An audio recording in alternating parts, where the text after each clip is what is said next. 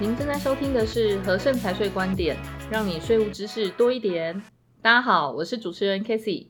今天我们很开心邀请到和盛国际顾问有限公司执行副总陈喜玉陈副总 Jeff 来这边跟各位听众交流，还有分享有关境外公司的资讯。欢迎 Jeff。Hello，各位听众，大家好，我是 Jeff。Jeff，其实有关境外公司这两年来，大家最关注的议题，应该就是经济实质法案。尤其是开曼跟维京群岛啊这些知名的境外注册地，已经正式实施了这项新的法案。那我们都知道，台商普遍都有使用境外公司这项工具。那今天是不是就可以请 Jeff 帮我们针对目前开曼公司跟维京群岛，呃，关于这个经济实质法案申报的实务状况，而且跟大家聊聊黑名单会有什么样的影响呢？嗯，好的。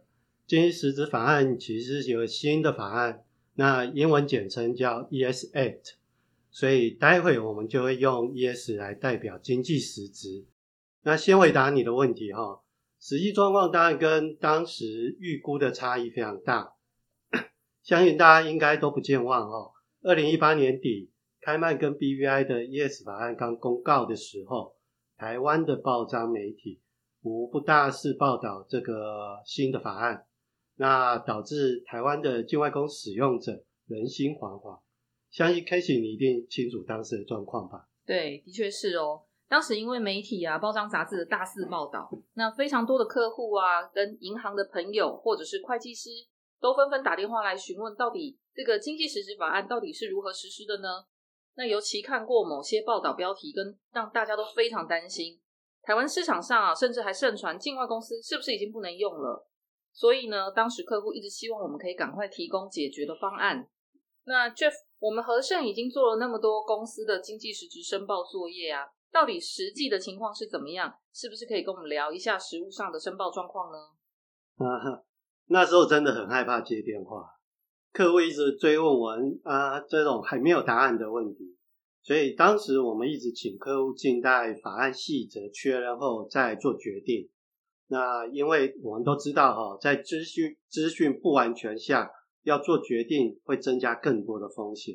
那果不其然，以目前我们和盛顾问公司申报的 KY 跟 BVI 公司，大概有一千五百家左右来看，真正受到法案影响的其实不到十家，这个比例大约千分之六。所以，而且这些大多数是上市贵公司名下的境外公司，而且又是。影响最小的消极型纯控股公司，它只需要再做第二阶段的 ES 申报就没事了哦，所以这个部分的确确是大家多多虑的部分。那反之，当时急于解套的想成为香港税务居民的 KY 公司，它不仅多此了一举，而且甚至招来资讯交换的可能。嗯，没错，有一些客户的确很紧张吼。等到我们依规定帮他申报，而且成为范围外合规以后，客户才惊觉说：“哎呦，早知道那么简单，当初怎么会紧张到细胞都快死好几万个去？”不过，Jeff，经济实质到底对哪些公司才有重大的影响嘞？嗯，这必须要先从立法背景了解齁，才会清楚，我们才会比较清楚。首先要先知道欧盟这些国家对苹果电脑、脸书这些跨国企业查税的一个。血泪史啊，哈，嗯，各位听众知道说爱尔兰汉堡夹荷兰三明治吗？没有听过哎、欸哦，你没听错，这不是美食节目，而是苹果等大型的跨国企业哦，当年节税的一种高招。它是透过注册在爱尔兰有着特殊税制的实体公司，和设在免税天堂的境外公司，以及注册在荷兰。可以与欧盟相关交易所得免税规定的公司，透过这三间公司进行利润移转，支付巨额的智慧财产权使用费，就可以达到节税安排。这就是所谓的爱尔兰汉堡夹荷兰三明治。那苹果这些大型的跨国企业，只要支付爱尔兰极低的税金，就可以规避包括欧盟在内全世界的税负。这就是为什么。欧盟极力要推动经济实质法案的缘由。哦，原来如此，怪不得经济实质申报中 ES 规范的九大业务中，呃，从事专利业务是属于最高风险的经济实质业务。那么我很好奇哦，那现在还可以用爱尔兰汉堡加荷兰三明治吗？哦，当然不要笑想了哈、哦。这个部分在国际的压力下，二零一五年爱尔兰已经修改它的税法不合理的地方，所以目前采用旧制的公司也只能用到二零一九年了。所以苹果电脑它早就有另行的安排了。嗯，我想也是。那请 Jeff 再继续帮我们说明一下 ES 的立法背景吧。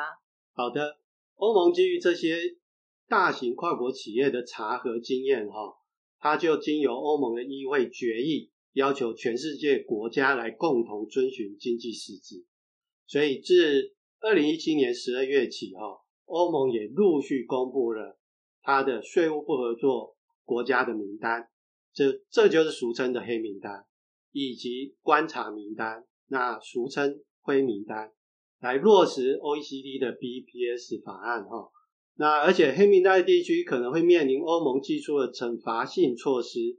这也是近年来大多数台商注册境外公司的地区都被要求订定经济实质法案的原因。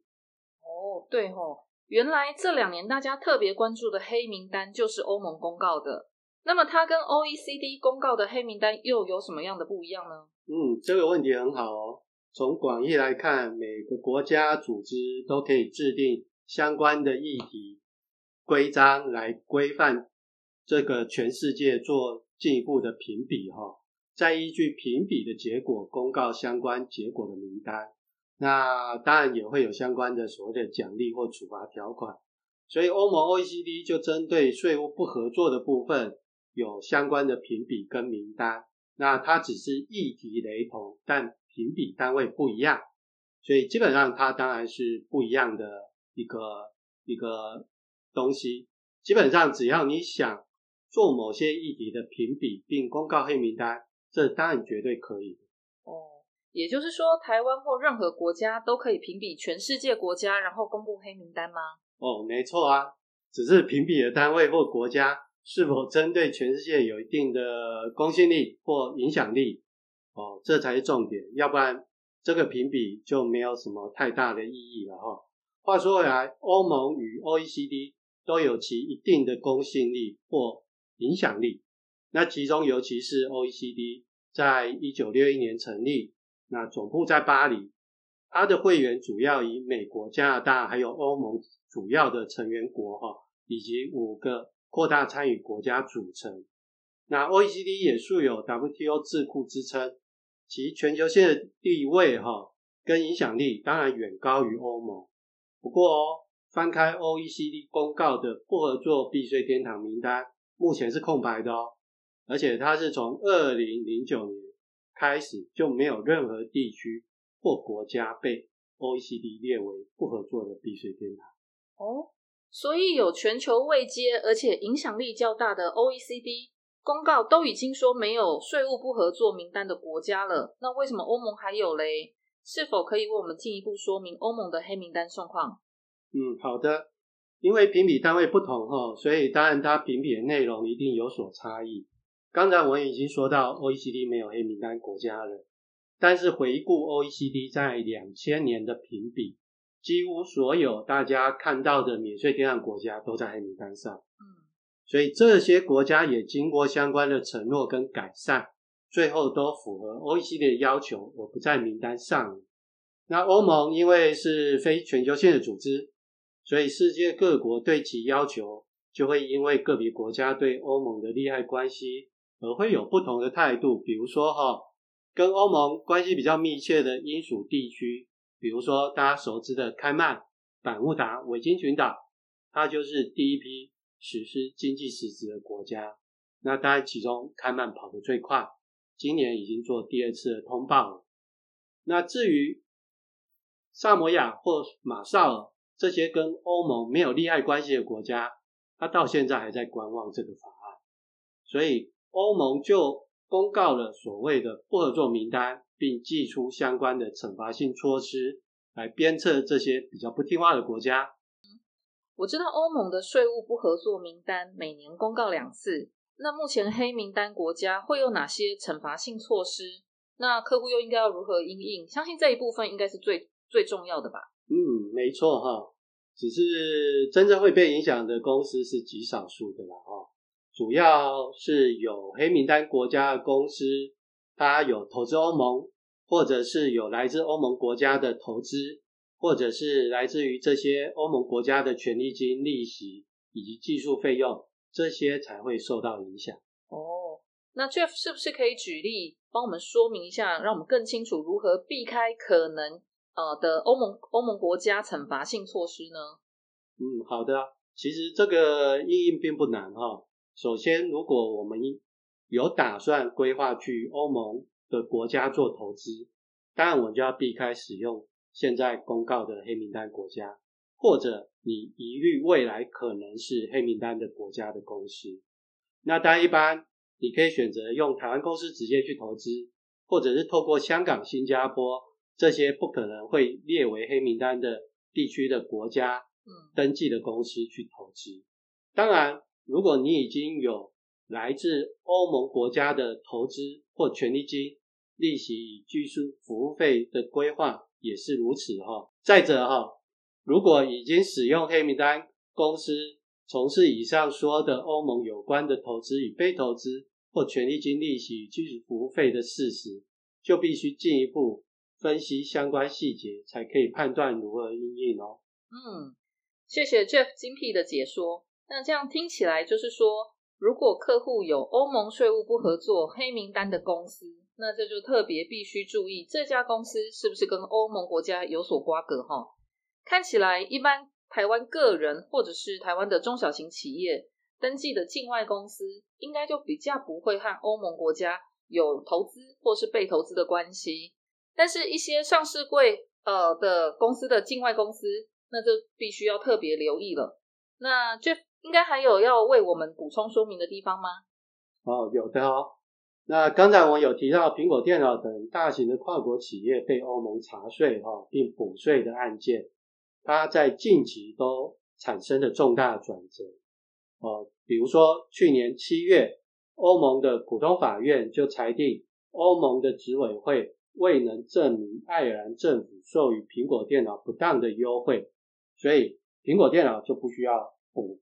十三亿欧元的税款，哦，那今年稍早，也就是在五月的十二日，也判决亚马逊胜诉，他不需要向卢森堡政府补缴二点五亿元的欧的税款，所以欧盟普通法院就表示哦，欧盟执委会未能证明卢森堡为为亚马逊提供违法的税务优惠，且执委会的分析。在许多方面是有误的，因而驳回执委会的补税要求。